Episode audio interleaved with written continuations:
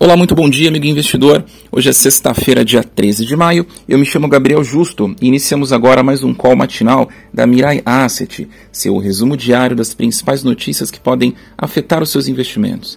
A quinta-feira foi mais um dia em que os ativos domésticos foram influenciados pelo humor externo, que anda cada vez mais volátil.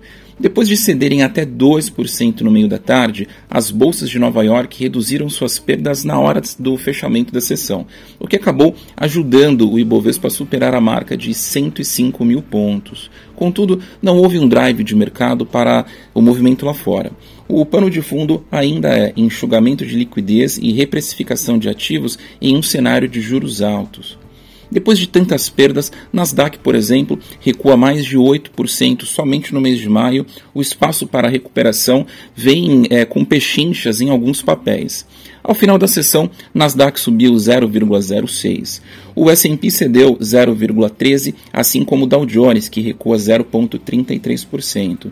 Aqui no Brasil, o impulso desse final de sessão levou ao fechamento em 105,687 mil pontos, representando uma alta de 1,24%.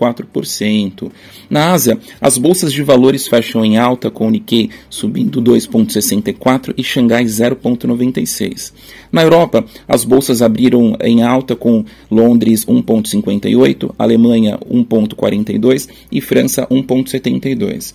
Nos Estados Unidos, os futuros das bolsas de valores abriram com Dow Jones subindo 0,73, S&P subindo 1,09 e Nasdaq também 1,67%. O Ibovespa Futuro abre eh, avançando 0,76 em 107,604 mil pontos. O dólar abriu recuando 0,22 cotado a R$ 5,12. O petróleo WTI avança 1,99, cotado em 108,24 centavos o, o, barril do petróleo.